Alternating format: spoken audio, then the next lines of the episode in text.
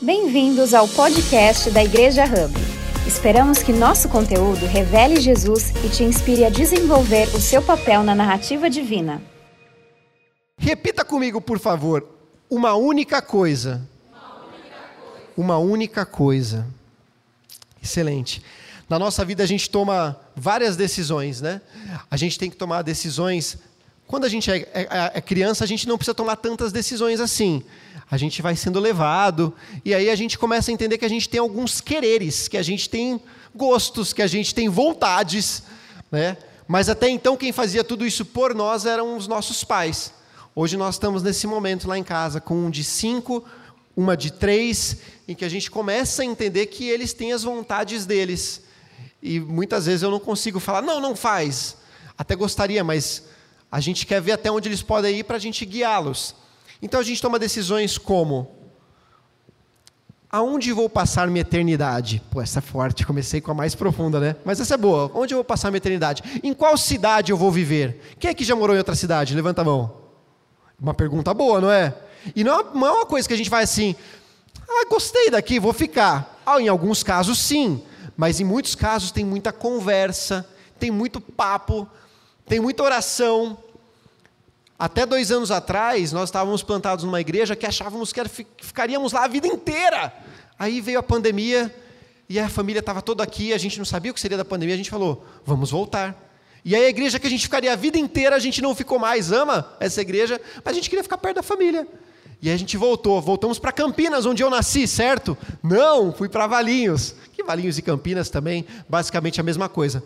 Para os valienses não, né? Quando fala que tem para Campinas, oh, tem que ir lá para Campinas. Agora não. Mas o ponto é, decisões. Eu vou empreender ou vou continuar como CLT? Quem aqui já foi CLT, saiu e empreendeu? Levanta a mão. Parabéns para vocês. Eu também fiz isso. Quem aqui empreendeu, de, desistiu, fechou essa porta e agora é CLT? Levanta a mão. Parabéns para vocês também. Muito bom, tá vendo? Decisões. E para todas essas decisões que eu tomo, eu preciso começar com uma única coisa. Para casar, eu precisei pedir em casamento. Para ter fé, para ter a minha fé com, em Cristo, eu precisei acreditar, precisei ouvir mas a única coisa foi, eu ouvi e acreditei. Dei o voto de confiança, como se ele precisasse do meu voto de confiança, né? Mas eu falei, não, eu vou, eu quero isso para minha vida. Para fazer faculdade eu fiz vestibular. Para empreender eu tirei meu CNPJ em junho de 2017. Para iniciar a Igreja Hub, a gente teve várias conversas, café com pessoas, oração, sonho, tudo. Tudo todas as confirmações, mas eu precisei primeiro fazer o quê?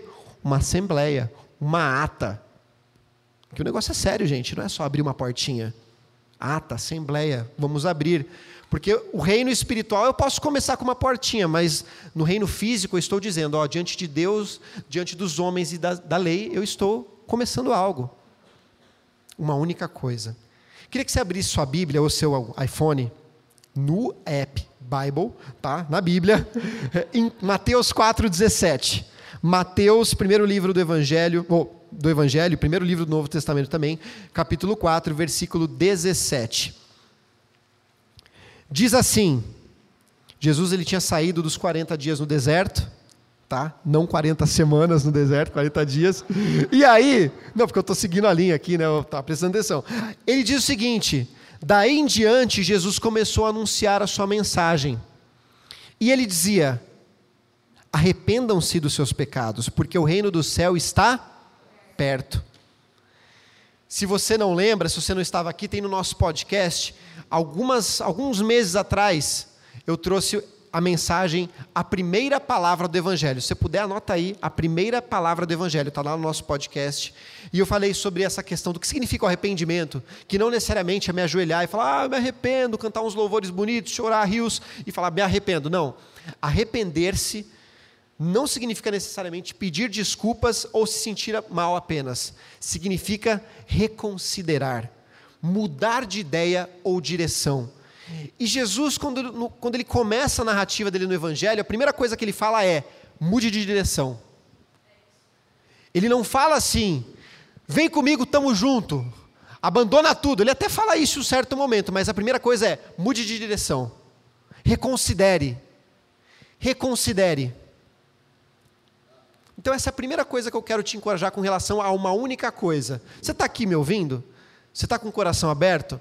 Então, reconsidere. Porque pode ser que hoje você vá mudar de direção em alguma circunstância, em algum aspecto da sua vida.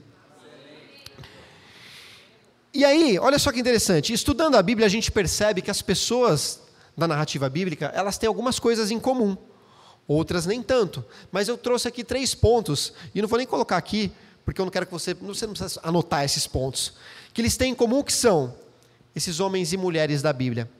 São seres humanos, seres humanos, são imperfeitos, até Moisés era imperfeito, até Davi era imperfeito. E por fim, não eram super-heróis. Eles tinham poderes, mas poderes dados pelo Espírito de Deus neles, mas não eram super-heróis. O que quer dizer que o que me diferencia de Moisés, Davi, Ruth, Esther, Pedro, Paulo, João, na verdade são séculos de existência. Do resto, Espírito de Deus habita em mim, e olha só, hein? Alguns do Antigo Testamento não tinham esse Espírito habitando neles, e nós temos essa diferença. Olha que legal. O Espírito de Deus, em dados momentos, desciam sobre eles, mas nós já temos. Habita em nós. E a história dessas pessoas que eram seres humanos, imperfeitos, não eram super-heróis, a história deles também foi caracterizada por uma única coisa. Vocês querem exemplos? Então vamos lá. Em Gênesis 5:24, não precisa abrir a Bíblia, mas se você quiser anotar é bom que você pode depois rever em casa. Enoque Enoque fez o que com Deus? Andou com Deus. Ele fez várias coisas, tá? Mas ele é caracterizado na Bíblia por ser alguém que andou com Deus. Ele andou tanto com Deus que ele não morreu naturalmente como nós iremos morrer fisicamente. Ele foi levado aos céus. Olha que interessante, né? Ele andou tanto com Deus que esse mundo já não era mais digno dele. Fantástico, né? Em outra versão diz que Enoque viveu sempre em comunhão com Deus. Como está a minha e a sua comunhão com Deus? Porque, gente, não adianta mais eu e você dizermos que somos cristãos. Isso não convence mais. Acho que não convence nem a nós mesmos, né? Se eu falar, ah, eu sou cristão, vou à igreja. Não muda nada, gente. Hoje todo mundo vai à igreja. Hoje, se for ver o nosso país, 40% já, é, já se diz evangélico. Eu lembro que em 2000, 2001, a igreja que eu era parte, nós, nós dizíamos: o Brasil é do Senhor Jesus. E a igreja repetia, repetia, repetia. Na época nós éramos em 10%. É como se a salvação do Brasil fosse o país inteiro ser evangélico e frequentador de igreja. Essa é a solução? Não é. A solução é o reino de Deus na terra, através de uma vida em comunhão com Jesus Cristo. Porque, sinceramente, o número de evangélicos aumentou, mas eu não vejo tanta diferença ainda. Eu gostaria, gostaria, é como se fosse a fórmula mágica. Para o Brasil mudar, todo mundo tem que ser evangélico. Para mim, não precisa. Se todo mundo chamar Deus pelo nome, se humilhar e orar, e o buscar de todo o coração, Ele vai ouvir isso do céu e vai sarar a nossa terra não pelo fato de eu me considerar evangélico, subir numa plataforma ou levantar minha mão de domingo. Isso é importante, comunhão é importante, casa de Deus, igreja cheia, comendo bolo, é lindo. Mas o dia a dia que vai dizer se nós realmente somos cristãos.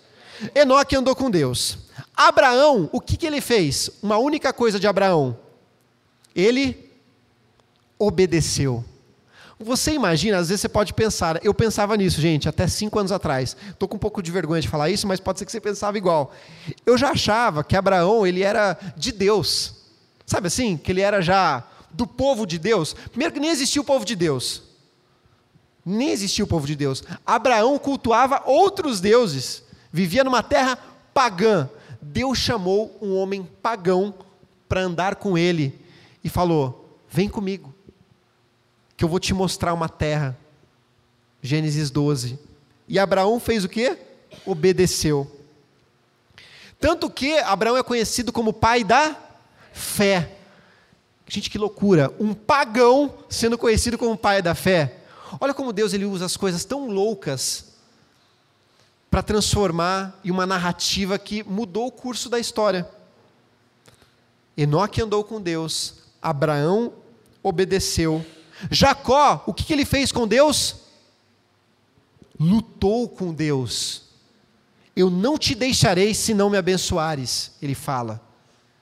E eu queria que você fizesse esse desafio, se você quiser, lógico, né? Você está, está sentado na sua cadeira, ou você está ouvindo no podcast, mas que você dissesse para Deus: Deus, essa área da minha vida talvez não esteja do jeito que eu quero. Eu não te deixarei se não me abençoares. Você pode ir embora uma e meia da tarde aqui junto comigo, fecha a porta, fala, oh, viu, vão comigo. Aí você fica nessa cadeira até ele te abençoar. Foi o que, foi o que Jacó fez. Eu não te deixarei enquanto não me abençoares. Inclusive tem uma música que eu gosto muito. Eu ouvia lá em 2001. que é assim: Não te deixarei se não me abençoares. Quem cantava era um rapaz que chama Sóstenes. Enfim, muito antigo, mas fica na nossa mente, né, na nossa cabeça. Outra versão diz: Eu não solto enquanto o Senhor não me abençoar. Posso te dizer uma coisa? Se você for nos Salmos, você vai ver algumas orações tão sinceras que pode ser que você fique até constrangido e você pensa: como assim o salmista orou isso para Deus? Mas que quanta vergonha na cara! Nós precisamos ser reais com Deus. Você sente que você não está sendo abençoado ou que você não está tendo a sua vitória. Eu não posso te prometer vitória aqui para você, mas o que eu posso te prometer é que andar com Deus é uma jornada que tem altos e baixos, mas no fim a gente sempre vence. Você entende isso? Que eu falar para você que, olha, olha só, vem aqui, vem, faz, faz aqui um canto louvor, ou coloca tanto aqui na, na nossa, no nosso gasofilácio e você vai, vai ter a vitória. Não posso te prometer isso. Não é bíblico. Mas se você caminhar com Jesus, você vai ter a vitória. Pode ser que não agora, pode ser que não nessa semana, mas a gente vai ter a vitória. Para mim, vitória é a vida eterna.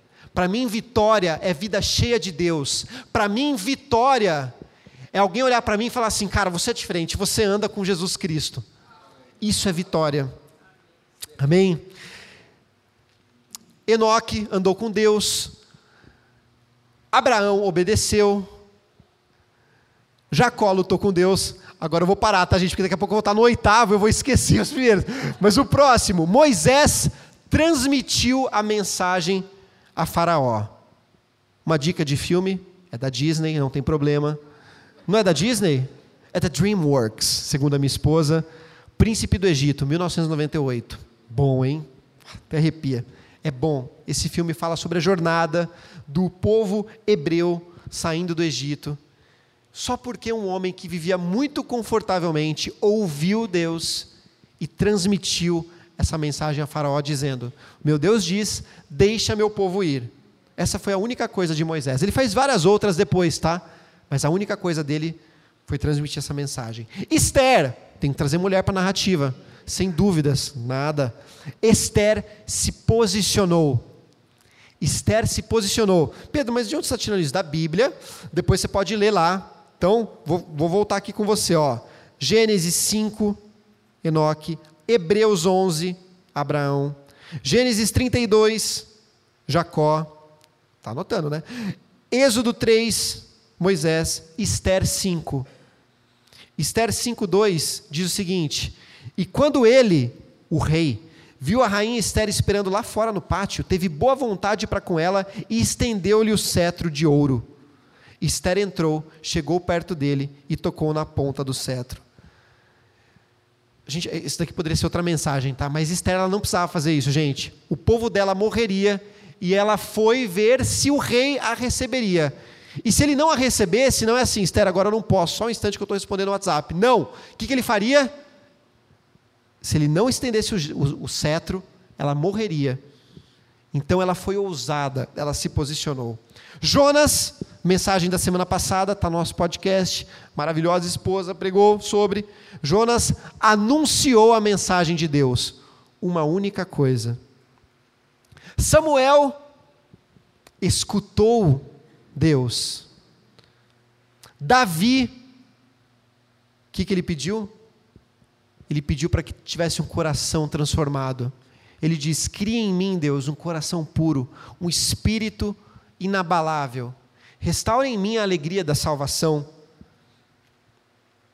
Olha que interessante isso. Eu queria que você abrisse em Salmos 27, 4.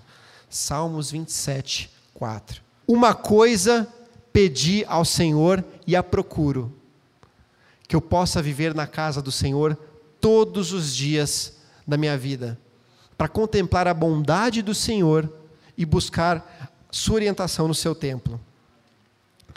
Tem um, um teólogo, Maier, que ele diz o seguinte: a experiência da bondade e grandeza de Deus fez Davi pensar como é maravilhoso buscá-lo e experimentar sua presença.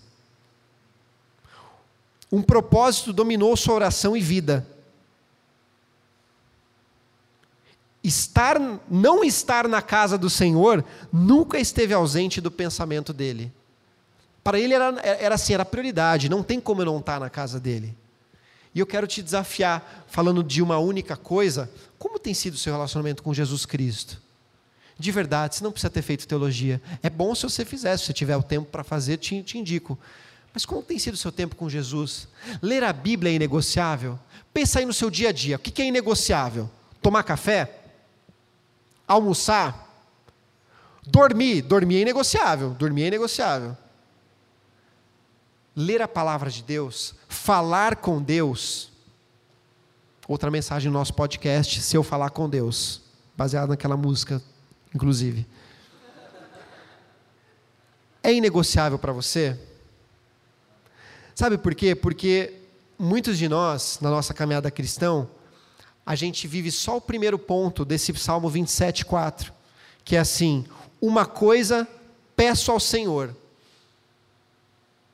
mas falta outra, que é e a procuro. A gente pede tanto para Deus. Ah, mas eu quero, Deus. De novo, quero a vitória, me ajuda nisso. Deus, eu quero a sua presença e canta e canta e faz e gira e levanta a mão, mas eu quero, eu quero ser parecido contigo, Deus. E mas você procura? Eu, e essa pergunta começa comigo. Eu estou procurando Deus. Eu procuro Deus em casa, eu procuro Deus no carro com as crianças, eu procuro Deus ao orar com a minha esposa. Eu estou procurando Ele ou eu só peço? Porque, gente, em todos os momentos da nossa vida a gente vai pedir para Deus, a gente vai pedir da nossa natureza, a gente pede. Assim como Benjamin e a Celeste pedem coisas para mim, mas eu estou buscando. E vou te falar, eu já li esses salmos trilhões de vezes e eu nunca tinha parado para perceber isso. Ele, só não, ele não só pede, ele procura. Davi aqui ele faz, ele demonstra para Deus o desejo de buscar. Ele fala para Deus: Ó, oh, eu estou te pedindo, mas eu vou fazer minha parte também. É como você pedisse para sua esposa: Você pode ser um pouquinho mais amável a falar comigo? Mas você busca isso? Porque não adianta, né? Eu pedir para ela ser amável comigo e eu ser um cavalo. Desculpa o termo, mas é um termo mais direto ao ponto, né? Ou então, não, mas eu quero tanto que meu esposo seja paciente comigo. Mas você busca ser uma pessoa fácil de lidar para que ele tenha mais paciência com você? Foi o que o Fernando falou aqui há pouco. A vida cristã, gente, não é só receber Jesus, batizar, descer as águas, amém. Inclusive, dia 6 de novembro vai ter o nosso batismo, tá? Mas não é só isso. É uma jornada. Paulo, inclusive, ele fala nas cartas dele: eu combati o bom combate, eu lutei. Gente, é luta, é luta. Sabe assim, a, a Vivian e a Celeste, a nossa pastora que não está aqui, ela está em Fortaleza, em uma igreja muito amiga nossa. A Vivian e a Celeste estavam loucas para começar essa igreja aqui. A Vivian quer começar essa igreja desde os seis anos de idade. A Vivian se converteu no altar recebeu o Espírito Santo com seis anos de idade. Legal! Comigo não foi assim, foi mais doloroso, foi mais difícil, foi uma jornada. Sinceramente, quando ela falou em abrir uma igreja aqui, eu falei, por quê? Não precisa, tem tanta igreja. Só que, gente, curiosidade ou não, eu fiz dois cursos de teologia. Por que, que eu fiz então? Por que, que Deus me direcionou lá? Para passar meu tempo lá? E Deus me incomodando. Deus me incomodando, e Deus me incomodando. Até que um dia a Vivian falou assim: e aí, você vai tomar uma decisão ou não? Com muito carinho ela falou, tá? Mas foi mesmo, eu até fiquei surpreso, porque não deveria, né? Porque ela já estava nessa, e aí, amor, e aí, amor, e aí, amor. Isso foi em agosto de 2020. E até que nesse dia eu falei assim: Deus, fazer o seguinte, então, eu preciso de um sinal. Gente, eu nunca fui de ter sonho, eu nunca fui de ter, ter visão, de ter ver anjo voando neste lugar, no meio do povo, em cima do altar. Não vi. Mas nessa noite eu tive um sonho. Eu tive um sonho. E nesse sonho, eu voltei para quando eu tinha 15, 16, 17 anos, eu estudava na ETCAP. ETCAP é lá, lá para lá do Chapadão. Eu fiz meu ensino médio lá. E lá eu era conhecido como pastor. Vai vendo. Era o meu apelido. E nesse sonho, eu sonhei que tinha uma pessoa orando por todos os alunos, e não era eu. E eu só ouvindo aquela oração. E, e, e louco que eu via o sonho e conseguia, conseguia raciocinar. É como se de fora eu conseguia me ver no sonho. Enfim, muito maluco. E aí, no, meio, no fim dessa oração, a pessoa ora assim: Porque você é Pedro, e sobre essa pedra eu edificarei a minha igreja. Na hora eu acordei e falei para Deus: Deus, isso não vale. Porque você falou isso para o Pedro da Bíblia, não para mim. Não vale. Esquece. Sabe o que aconteceu? Eu voltei para o sonho. Ah, muito maluco isso. Eu voltei para o sonho, gente. Quem aqui já sonhou um negócio, acordou e voltou para o mesmo sonho? Levanta a mão. Ó, oh, vocês são malucos também, hein? Bom, enfim, comigo não era normal, tá? Se para você é. Voltei para o mesmo sonho. A pessoa que estava orando por todos os alunos, ela estava lá ainda, mas não tinha mais nenhum aluno, só estava eu e ela. Quando eu voltei para esse sonho, ela falou assim para mim: Eu estou falando com você. Pô, você quer mais o quê? Aí eu acordei e falei: Tá bom, amor, vamos começar então. Mas eu me sinto como Jonas, me senti como Jonas, gente. E, e, e, a mensagem da Vivian semana passada foi tão pontual porque eu me vejo inteiro nesse homem. Mas eu sei que eu estou no lugar certo, na hora certa, no momento certo. E eu sei que você está também. Então, minha única coisa foi ouvir a voz de Deus. Então, até que ele me fale o contrário, eu estou aqui todo domingo às 10 da manhã, na verdade às 8 da manhã. E eu espero que cada domingo você traga uma pessoa e eu trago uma. Porque alguém hoje me disse, Pedro, eu não sei porquê, mas às vezes eu saio daqui pensando, o que, é, o que é ouvido aqui nesse lugar poderia ser ouvido por multidões. Eu também acredito nisso. Mas isso depende da gente. Talvez a sua única coisa saindo daqui é chamar um. Enfim, voltamos aqui. Atos, Paulo seguiu Jesus. A única coisa de Paulo foi seguir Jesus. Ele não sabia como, ele não sabia quem, ele tinha perdido a visão, ele foi levado, arrastado, e ele seguiu a Jesus. Você quer andar mais perto de Deus? Siga Jesus. Você quer viver uma vida com propósitos? Siga Jesus. Se Jesus estivesse aqui na frente, ele está aqui, tá? Jesus fala que ele está aqui, tá? Mas se ele estivesse aqui, um, um, ser humano, na sua frente, parado, o que, que você faria? É muito louco pensar nisso, porque quando eu assisto The Chosen, que é o meu seriado favorito, falando sobre Jesus, a gente assistiu as duas temporadas e no fim de todo o episódio que a gente fazia, chorava. Porque a gente via aquele homem, a gente falava, meu Deus. E é tão vívido, né? uma das cenas que mais me impactam. Um dia eu vou fazer uma pregação, uh, trazendo um, um pouquinho do vídeo. Se prepara, Lucas. Mas assim, Jesus ele curava, e ele não curava assim, Vai lá, fera, Deus te abençoe, tá? Vai lá, próximo. Não, ele curava, ele viu o, o, o aleijado andar, o, o, cara chorava, e Jesus olhava para ele e chorava junto. Por que, que eu não me compadeço, não me emociono, não me movo quando eu não estou assistindo The Chosen? Tem alguma coisa de errado comigo, porque Jesus está aqui do mesmo jeito. E aí, quando a gente tem essa, quando tem isso tangível para a gente, a gente vive a vida cristã diferente. Quando eu falo atravessado com a Vivian, mas sei que ele está aqui do meu lado, a minha única coisa é falar assim: amor, desculpa, perdão. Beleza, né, Jesus? Porque ele está do meu lado. Mas parece que a gente desliga, desconecta e a gente fica o um modo on igreja o um modo off igreja. Mas não é assim, ele está com a gente em todo momento. Jesus diz: arrependam-se. Lá no começo, né? A única coisa que ele pede é arrependam-se. E quando eu te falo arrependa-se, de novo, você não precisa fazer, não precisa andar, andar de joelho ali no, na pedrinha ali do estacionamento, você não precisa fazer isso. Mas o que, que você precisa mudar de direção na sua vida? Eu sei, gente, ó, eu sei que essa questão da leitura bíblica do devocional, para a maioria aqui é muito difícil. E eu te compreendo. E eu te compreendo. Vou ser bem vulnerável com você. Vou ser bem vulnerável com você. Eu gosto muito de ouvir. Eu não tenho muita concentração para ficar lendo. Mas eu eu estou indo, gente. Porque se eu anuncio a mensagem de Deus, se me chamam de pastor, é o mínimo que se espera, né? Mas posso dizer uma coisa? lá, lá no, na eternidade não vão perguntar se era pastor, se era líder, se era obreiro ou bispo. Não vão perguntar. Então, ou seja, você é igual a mim. Você é igualzinho a mim. Igualzinho.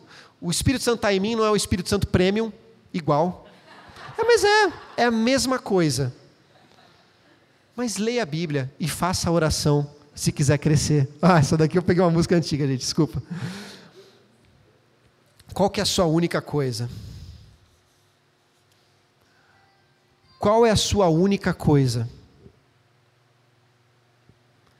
A sua única coisa é orar mais? Toda vez que você estiver sozinho no carro, você ora. Ah, Pedro, porque eu não tenho tempo de ir em casa e ajoelhar e orar. Ora no carro. Fala com Jesus do seu jeito. A sua única coisa. Será que é ler um capítulo da Bíblia todo dia? Se você quiser ler a Bíblia em um ano, vai precisar ser mais, tá? Em torno de quatro a cinco por dia. Mas quer começar com um, tudo bem. Sua única coisa quer, pode ser agradecer todos os dias. Quando você for pensar em reclamar, você. Hum, não reclama, eu vou agradecer. Às vezes, quando eu pensava, quando, quando as crianças davam muito trabalho, elas não dão mais. Nunca, brincadeira, dão um pouquinho. Mas é ótimo, não tem problema. Mas quando eu penso que elas dão um trabalho, eu penso, obrigado porque eu tenho filho. Obrigado porque eu sonhei com eles a vida inteira. Obrigado porque tem saúde. Alguém já levou um filho pequeno no hospital? Sabe o que eu estou falando. Um dia eu levei a Cecel para o hospital três e meia da manhã. E eu falei naquele dia, eu nunca mais vou ficar bravo se ela estiver aprontando. Posso até ficar instantaneamente, mas vai passar, eu vou abraçar e ela vai pedir desculpa e está tudo bem. Por quê? Porque ela tem saúde. Gente, ela tem saúde, a minha filha tem saúde. Então eu vou agradecer todos os dias. A sua única coisa, talvez saindo daqui, seja participar de um GC. Gente, isso daqui não é vida cristã completa. Não é. Deixa eu te falar, não é. Vir à igreja não é. Estou te falando de coração. Participa de um GC. De verdade, vida em comunhão é o que nos faz permanecer. Está na narrativa bíblica inteira, está lá. Você começa em Atos. As pessoas não faziam sozinha. Elas estavam ocupadas também, tá? Elas tinham outras ocupações. Eu sei que você trabalha demais, mas torne isso como algo primordial. Ah, porque o Pedro falou lá, né? Não, por você, não é por mim. Ó, existe algo muito interessante que parece que no dia do GC tudo acontece, sim ou não? No dia do GC o seu time perde, no dia do GC o seu, seu chefe te dá broca, no dia do GC aquele cliente que ia fechar com você, fala assim, então, fechei com o concorrente. Tudo acontece no dia do GC. Sabe o que você faz? Vai. Você não vai se arrepender. Você vai chegar cansado. Você vai chegar com sono, mal-humorado. Por isso que a gente coloca a comida primeiro. É sério. Estou dando abrindo para você como funciona. Porque imagina, você chega mal-humorado, a gente vai para a mensagem. Você vai falar assim, nossa, então come, come, filho, come. Pipoca, bolo, pão recheado, vai Corinthians, come. Aí depois você vai estar mais aberto para o GC de coração, torne isso como algo primordial para você. Sabe quanto dura o GC? Quanto tempo dura? Três horas, brincadeira, uma hora e meia, duas horas no máximo, e no fim ainda o pessoal quer ficar. Eu tenho que fechar a porta, falar tchau, Deus abençoe. Tem gente que vai embora do meu GC, que vai embora, ela vai indo embora em conta-gotas. A pessoa está na porta conversando com a gente, né, Isis Igor? Então, brincadeira, amo vocês, lindos. Ah, um beijo para vocês. Mas é legal porque depois o assunto não acaba, você quer ficar com as pessoas mas depois eles têm que ir embora. E a gente fica assim, ah, que pena, né? Mas participe de um GC. Será que a sua única coisa agora é abandonar uma prática que você sabe que é nociva? Como assim, Pedro, prática que é nociva? Vamos lá. Parar de comer muito açúcar. Parar de gastar dinheiro com que não dá para ficar gastando dinheiro. Não, de verdade, né? Hoje tem um negócio que é o tal do bet. Conhece? Espero que você não saiba o que é. É, tem o Shopee. E o bet é o seguinte: você dá uma apostadinha ali no Flamengo e Corinthians. Se bem que está muito claro que o Timão vai ser campeão. Você aposta no joguinho ali e tal. E aí teve um amigo meu essa semana no trabalho e falou: pô, Pedrinho, ele chama de Pedrinho, né? Pedrinho, mas a gente vai apostar? Cara, um, joguinho às vezes dá 90 reais. Tá, mas legal. Porque quem não quer ganhar? Quem, quem quer dinheiro? Legal, mas assim, cara. Aí você vai apostando, vai apostando, você vai perdendo dinheiro, lindo. É o tipo de coisa que é laço. Diz uma canção: chuta, chuta, chuta que é laço. De verdade. São essas pequenas coisas que são práticas, que são nocivas. Falar igual um cavalo para sua esposa e ela não fala nada para você, você entende. Bom, é normal. Aí você continua, você continua 10 anos de cavalice. Não é normal. Seja gentil. Sabe? É isso, gente. Isso é prática. Ser machista, dar risada de piadinha machista, é prática nociva. Ai, Pedro, mas é tão difícil cortar o cara. Faz o seguinte, cara, não fala mais comigo disso. Não quero saber. Sai da sala. Tenho certeza que você vai mandar um recado para essa pessoa. Não dá, gente, mas para trazer a Bíblia todo domingo e fazer a mesma coisa. Senão daqui a pouco a gente vai ser 90% de evangélicos e não vai mudar nada. Tá tudo bem comigo, não tô bravo. É que eu realmente, eu, eu, eu fico apaixonado. sou apaixonado pela, por Jesus, pela palavra. E sou apaixonado também por, por, pelo que a palavra pode fazer no nosso país. Mas aparentemente a, a quantidade não está fazendo a diferença. Então a gente precisa de qualidade. Às vezes uma prática que você precisa abandonar, com todo respeito, eu já passei por isso, é a pornografia. Sai, fecha o computador, chuta, joga embaixo do chuveiro, entra na água gelada, liga para o seu pastor, para o seu amigo. É laço. É porque se a gente não falar isso aqui, gente, onde que você vai ver isso, né? Então é melhor a gente falar uma, repete comigo, uma única coisa. Qual que é a sua única coisa que você precisa começar agora, saindo desse carro? Eu posso te falar? Ah, essa pessoa que comentou dos milhares, né? Começa, mas começa, sabe como? Com você tomando uma decisão. Eu estarei lá todos os domingos. Às vezes, se você é de outra igreja e você veio nos visitar, continua na sua igreja. De coração mesmo. A gente, a gente não, não quer isso, não. Agora, se você está tomando decisão, se você está vendo tal, se plante em um lugar. Se plante. Porque quem planta faz o quê? Cresce. E colhe também, né? quem está plantado, floresce, cresce. Não adianta, gente. É lei da vida. Agora, se eu estou aqui, outra semana lá, outra semana eu vou para o clube, outra semana eu vou não sei aonde. Cara, vai para o clube no sábado, vai para o clube domingo à tarde. A nossa igreja ainda não está tão grande a ponto de você ficar o dia inteiro aqui. Talvez vai chegar esse dia que você vai ter, a gente vai ter três, quatro reuniões. Mas daí a gente tem escala, não tem problema. Mas o ponto é, cara, domingo, cara. Eu tenho conversado, eu não queria ter essa conversa, mas tive conversa com alguns pastores de várias regiões do Brasil e do mundo. As pessoas não estão indo mais para a igreja. Assim, um domingo ela vai, o outro ela tem Fórmula 1, no outro ela vai na padaria gostosa lá de Joaquim Egídio, na outra ela vai, beleza, não tem problema, é lícito, é gostoso, eu sei. Mas, cara, se planta, vai num outro momento. Gente, quanto tempo a gente fica aqui? Uma hora e meia. A gente está falando da sua vida, sua vida. A gente não está falando de pertencer a uma igreja. Uma única coisa. A banda pode subir, por favor. E por fim, eu quero, eu quero trazer uma frase de uma senhora muito querida, ela já, já partiu para a eternidade, que é uma madre. Ah, eu gosto, eu gosto de trazer agora, às vezes, frases de padres e madres, para deixar claro para você que o Senhor dos católicos também é Jesus Cristo. Né? Então eu não vejo muito essa diferença.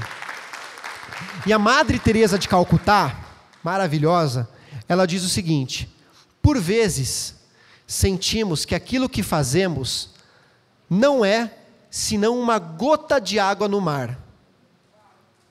Mas o mar seria menor se lhe faltasse uma gota. Eu vou repetir que é bem legal. Nossa, é profundíssimo. Por vezes a gente sente que aquilo que a gente faz não é senão uma gotinha no mar, mas o mar seria menor se lhe faltasse uma gota. Você faz falta no reino de Deus. O seu serviço faz falta. A sua paixão faz falta. O seu servir. o seu cumprimento, o seu sorriso faz falta. Por isso que agora, todo domingo, a gente vai fazer isso. Levantou, olha para o lado, cumprimenta. Porque às vezes a gente chega na igreja num modo avião. Num... Não, cumprimenta, seu sorriso faz falta, cara. Tem gente aqui que é muito, mas muito mais inteligente, que conhece muito mais a Bíblia do que eu. Faz falta a sua palavra. Tem gente que eu sei aqui que às vezes viajava para outra cidade para servir, agora você não está em lugar nenhum porque você está vendo, e agora o que eu faço da vida? Você faz falta, cara. Faz falta. E vou te falar uma coisa: tem um versículo que eu evitei a vida toda. Sabe aquele assim, para a igreja de Laodiceia, lá em Apocalipse?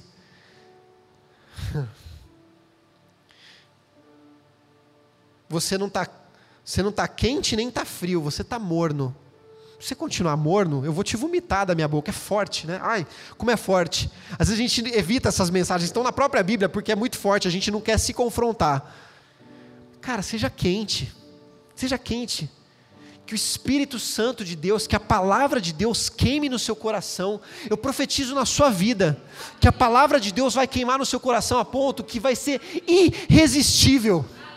E tudo que eu estou trazendo aqui, eu estou falando para mim mesmo, porque precisa queimar, senão fica sem graça.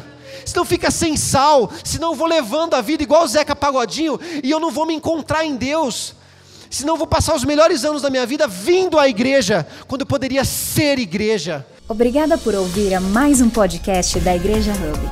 Nos siga nas redes sociais para ficar por dentro de todas as novidades.